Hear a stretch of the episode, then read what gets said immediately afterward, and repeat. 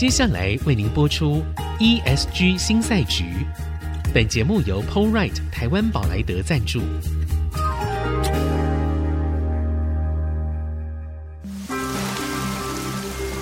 这是企业永续的世纪挑战。这是绿色浪潮下的供应链课题。再造优势前瞻的产业竞争力。欢迎加入 ESG 新赛局。掌握先机，创造新局。欢迎来到 ESG 新赛局，我是温怡玲。呃，我们的节目到现在有一年多的时间。那一开始的时候，我相信如果是经常收听我们节目的朋友们都会知道，我们在谈的实际上是希望能够从供应链的角度切入去看，究竟 ESG 这样的一个永续的指标。对于我们整个企业跟产业，它会产生什么样的影响？好，那它会改变哪一些游戏规则？是不是会有一些呃新的重要的 player 会加入我们这样的一个赛局哦？好，那其实啊，讲到那个供应链，我们呢今天非常特别，就是产品供应链这件事，在台湾我们可能很多时候都是从制造业的角度切入。于是我们就知道说，哎，这个零件那个零件的成本是多少，然后把它组合在一起。但实际上哦，对于整个供应链的管理做得最好的，恐怕其实是这种全球的零售商。好，所以呢，我们今天特别邀请到 IKEA 产品供应链东亚区的前任总裁张丽娜 Freda 来到我们的节目当中来，Freda 跟大家问个好。大家好，我是 Freda，然后谢谢露露邀请我参加这个节目啊，谢谢。好，其实 IKEA 是台湾人非常熟悉的一个品牌啊，然后我们经常觉得它的行销做得非常好，但大概我们了解的也就只在这个地方。好，可是实际上 IKEA 在 ESG。或者是在永续经营方面，它有非常多很重要的策略跟推动的方式，而且它已经做了非常多年了。呃，我自己觉得啦，他们或许可以称为零售流通业里面的经典。好，所以我们首先呢，想要请问 Freda，就是在你之前在整个 IKEA 的任职期间呢，IKEA 到底是怎么样去看待永续这件事情，然后它是怎么推动的？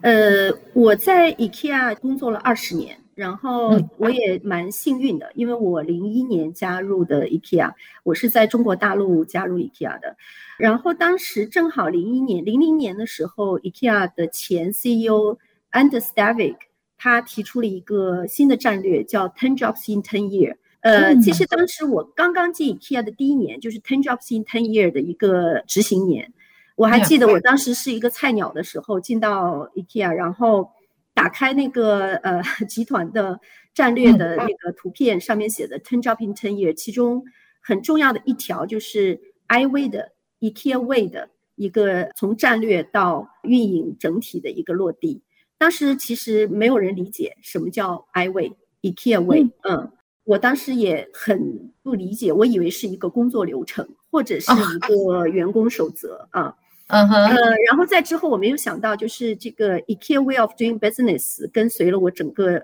二十年的一个职业生涯，应该来说，在 IKEA 的职业生涯。那么在那个年代，就是零一年的时候，其实还没有 ESG 的概念，然后 CSR 也是比较早的啊，呃，然后呃，那 sustainability 那个时候其实也没有人太多人去讲。那在那个时候，IKEA 提出来 IKEA way，其实它翻译成中文叫做宜家的。做事的方法，那这个其实就是 ESG 的一个全面的一个体系和理论的一个战略提出。那里边包括了我们现在在讲 ESG 的各个方面，包括环境，包括用工，包括治理结构，包括呃员工结构啊、呃，男女平等且相关的一些。呃，当然我也。说到男女平等，我也 take 了这个机会了，因为那个时候 IKEA 提出来要大力发展女性领导人，我也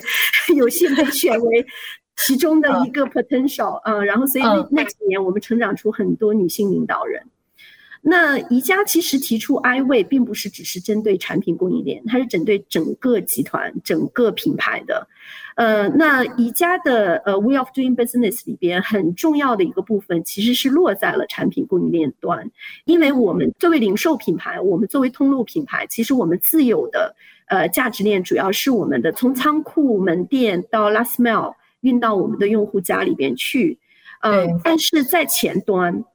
因为我们的品牌的运营，其实我们所要采购的从原材料到生产制造到物流。然后到所有相关方面，其实零售业所带动的整个产业链是相当大的。那像宜家作为全球 top 的零售商，它所带动的来自全世界的产业链是相当大的。那当时我刚刚进东亚区啊，因为我们是东亚区，包括了中国大中华区，然后包括了日本、韩国，然后就是整个东亚这个区域。那个时候我们其实还很小，就是还处在一个增长发展的一个状态，所以当时我们对于供应商的管理还是偏向于买手的逻辑，也就是说，我到你那里买东西，甲方乙方谈判啊，然后也呃，现在在大陆我们经常讲整合啊，平台整合、零售整合，那它其实是偏于这种逻辑。但这个逻辑里面，零售商跟它的供应商和相关合作方的关系是买卖关系，只有经济利益关系，没有其他关系。但是这种过程当中呢，零售商很容易陷入到，特别是像 IKEA 这样的平价品牌，很容易陷入到低价的一个漩涡里边去。因为那个时候我们也采取全球竞标的方式，那像亚洲，特别中国正在崛起的状态，那么中国区报价。的那个价格的那个竞争力是毋庸置疑的，但是那个价格背后到底有些什么，其实是不透明的。那我们不能说它一定就是不合规的，但是绝对是不透明的。嗯，那里边有什么？其实连 IKEA 当时我们自己也不知道。所以在包括欧洲很多的一些呃媒体。来追踪像 IKEA 呀、H&M 呀、沃尔玛呀，还有包括迪卡侬都遇到过这样的一个 period，就是主要是要追踪我们供应链的一个透明度和 transparency。所以在这样的一个情况下，所以宜家推出了 IKEA Way of Doing Business。这个 IKEA Way of Doing Business 它不是一个流程，也不是一个规则，也不是一个战略，而是跟所有的产业链上的合作伙伴一起来探索。我们如何在保护环境、保护人权、保护用工，然后保护呃不光 IKEA 的公司治理、女性员工的权利，包括我上下游所有供应链，我们一起来打造一个按照这样的秩序来合作的一种生意模式。所以这里边是应该来说，零一年开始拉开序篇，然后到我们真正啊，因为 IKEA of Doing Business 它不是一个口号，它是里边有好多的要求，从合规合法到。呃，和情理，甚至我如何领先，我如何带来这个行业的下一步的发展，它经历了二十年的一个不断的迭代。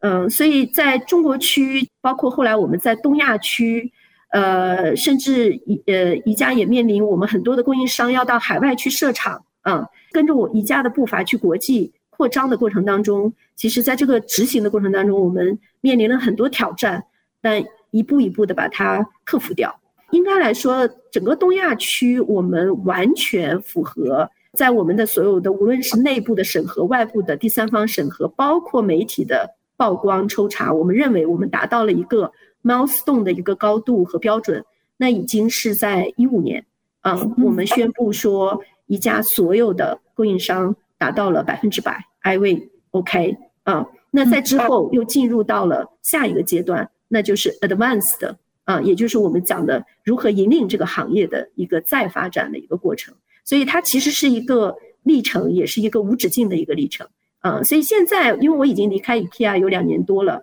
现在我看到 IKEA 几乎所有大区的挂 CEO、执行总裁的 title 都变成了 CEO，同时又是 sustainability 的首席负责人，所以就是说永续和 CEO 已经糅合成一个人。而不是一个 function 或者一个职位的问题了。嗯，好，所以我们在看这件事情的时候，其实还蛮讶异的哦。就是说，其实，在台湾，我们在谈到那个 ESG 的时候，零售业是摆在比较后面才谈的。我们通常直接真的是从制造业谈起。但是刚才 Freda 分享的 IKEA Way of Doing Business，我我觉得这是一个。对我来说是蛮新奇的事情哦，因为其实说穿了，零售业某种程度我们好像就是杂货店嘛，哈，那可能只是比较大一点的杂货店。那杂货店是这样子的，将本求利，好，所以我们到底这个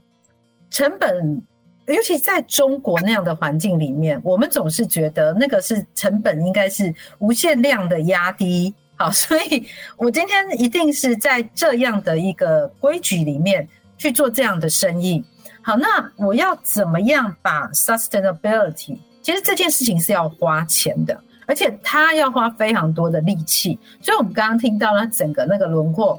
我我觉得我有很多的启发哦，然后也当然后续有很多的问题。所以我们呢，等一下先休息一下，再来请教 Freda 关于。那个 IKEA 在这个过程里面，其实等于是将近二十年的时间里面，到底面对哪一些困难？特别是你后来在担任那个东亚区总裁的时候，对，你到底主要在处理哪一些事情？对，我们休息一下再回来。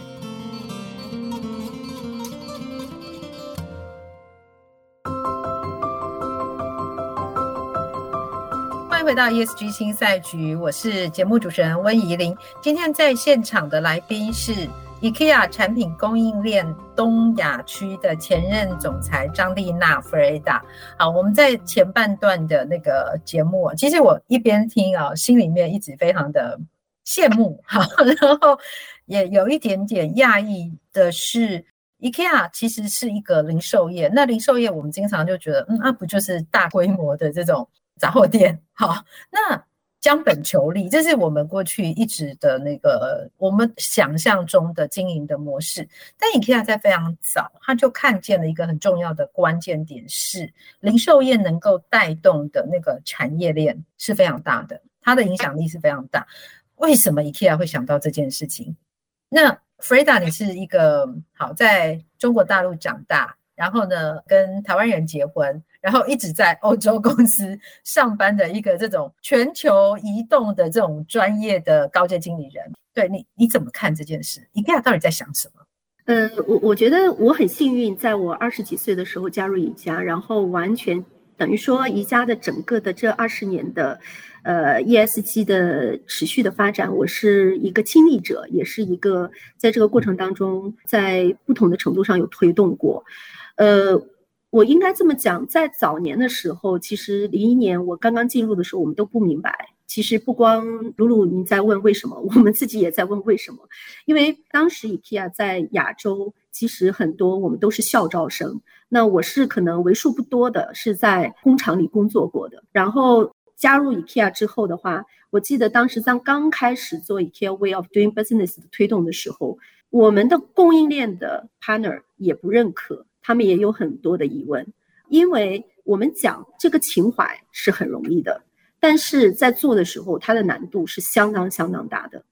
并不是一句口号能做来的。那到底什么原因促使 IKEA 去做这件事情？如果我回过头来看的话，其实是它不仅仅简简单单的说是 IKEA 想要成为一个百年品牌，而是 IKEA 那个时候已经进入到了一个全球化高速增长。然后同时的话，因为它的呃为大众提供美好生活的这个理念是获得了大多数的用户的热爱的，但是在这个过程当中，我们其实我记得早年的时候有很多的 debate，就是当我们在讲美好生活的时候，我们的这个愿景只是一个桌子一个椅子，我买到了一个便宜的篮子，或者是还是高过这个美好是高过物质的，还是包含物质的，还是说？我还有其他层面的，所以我觉得这一点是我们当时在就是我自己经历来说的话，内部一个很重要的一个反思。所以一个品牌在它增长的过程当中，一定是遇到了一些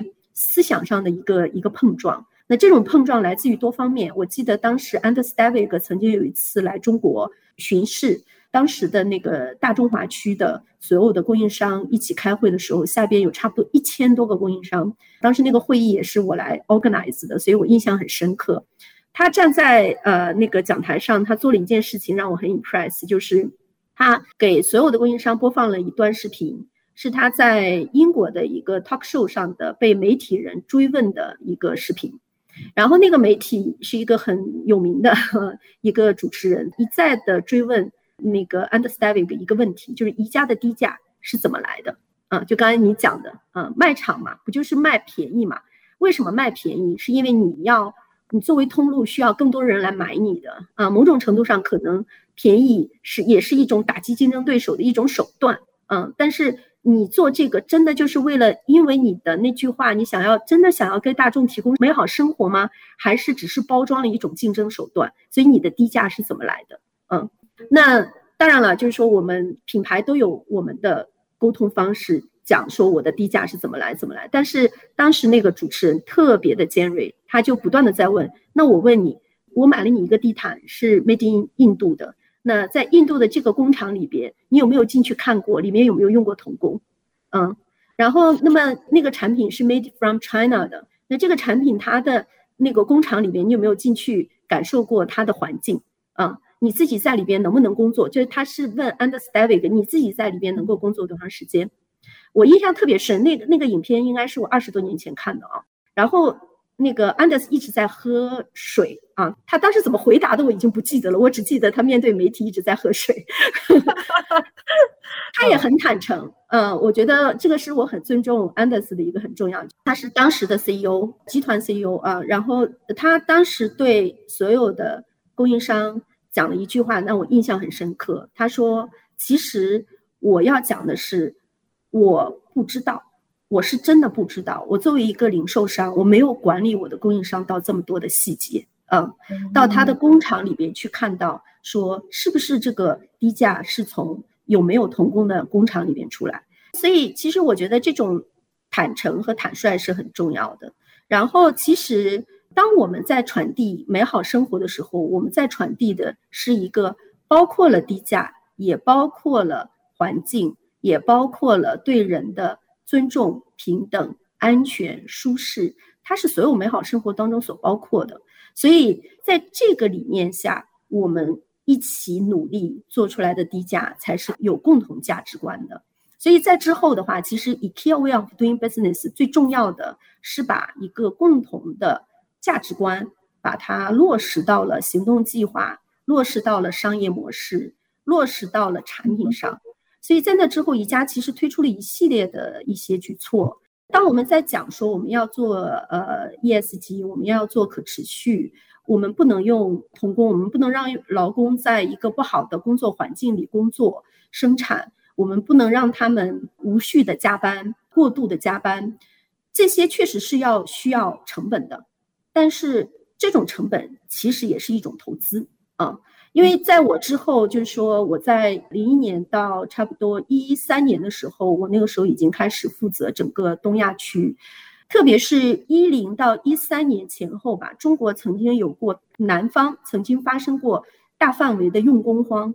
就是当时很多工厂的原来的老工，便宜的工人，他们在假期放假之后回到自己家乡之后就不回来了。啊，不回来工作了。当时曾经发生过这个事情，我记得很有意思。当时我们欧洲的同事还很惊讶，说中国不是人最多吗？怎么会有用工荒？它是一个社会发展到一定阶段必然会经历的。但是在那个时候，我们发现宜家的所有做到了符合 IKEA Way of Doing Business 的这些工厂，它的劳工的返乡回来的比率是超级高的。几乎，如果我没有记错，我们当时的呃深圳周边啊，特别广东那边，因为那是大范围的移民呃用工在那边的，百分之九十以上的返回工厂，甚至很多工厂都是百分之一百、百分之九十八左右的。而且我们也发现，就是说这些工厂他们在招聘员工的时候是很容易的，特别是技术工种或者是到一定年纪，家里有小孩，因为。工人他的熟练程度和他的年纪和他的从业时间是成正比的。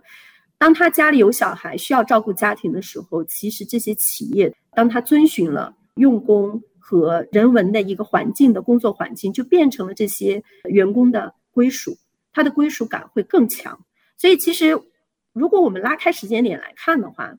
应该来说从零一年到零八年，我们在做的所有的在 i w 上的。投入可能都是在不断的增加我们的一些成本，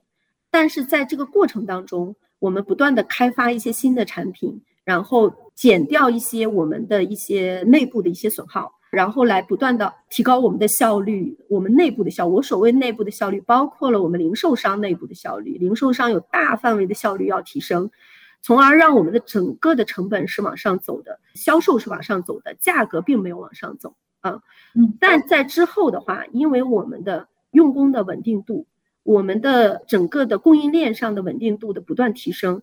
反倒我们看到我们的效率会更好啊，所以利润空间反倒更高了。所以我们记得那个时候，我们还总结过一个微笑曲线，就是当一个企业在投入 ESG 啊，投入这个过程，它一定会走过先投入，先增加成本来投入，来控制风险。那之后的话，它就会进入到一个从量变到质变的一个过程，然后这个质变会给它带来利润的增长，所以它是一个微笑曲线来的。嗯，对。这个微笑曲线这件事情，我觉得很有意思哦。我我们以前在讲微笑曲线的时候，我们讲的是科技产业。好，那我们可能讲的是呃品牌跟我们的制造，但是它如果被放到 ESG 的采用里面，它实际上也是这样。但是重点是说，哎，我那个走到低谷的那个时候啊，就是我那个微笑画到下头的时候，我要用什么样的方法可以让它往上走？好，那。这件事情呢，就是发生在刚才 Freda 说的零一到零八的时候。当然，它成本是增加的，因为有非常多的跟过去不一样的做法。那他要有很多的实验，要有很多的沟通。好，那其实这个过程里面应该也还蛮 suffer 的。好，那在我们今天的节目当中的来宾是 Freda。好，他是 IKEA 产品供应链东亚区的前任总裁。我们听了很多，对，我觉得今天听到非常精彩的 IKEA 的故事哦。但是其实还有很多的问题，我们非常想要了解的，就是其实在这个推动的过程里面，它可能有一些策略上面的改变。还有，我想在里面哦，谈到一个很重要的观念，也是在 ESG 现在最重要，叫做利害关系人。所以，利害关系人要怎么样去进行管理？好，那这些事情呢，它。用说的都还蛮容易的，但是你真的在当中经历的时候，我相信应该有非常多的挫折。好，然后当然也有非常多的成功。好，所以呢，在我们下一次的节目当中，会继续邀请到 Freda 来跟我们分享他在 IKEA 整个进行供应链管理的时候，如何落实 ESG 永续的精神。好，我们节目到这边告一个段落，谢谢大家，拜拜。本节目由 PoleRite 台湾宝莱德赞助，PoleRite 台湾宝莱德与您一同掌握 ESG 浪潮的全新赛局。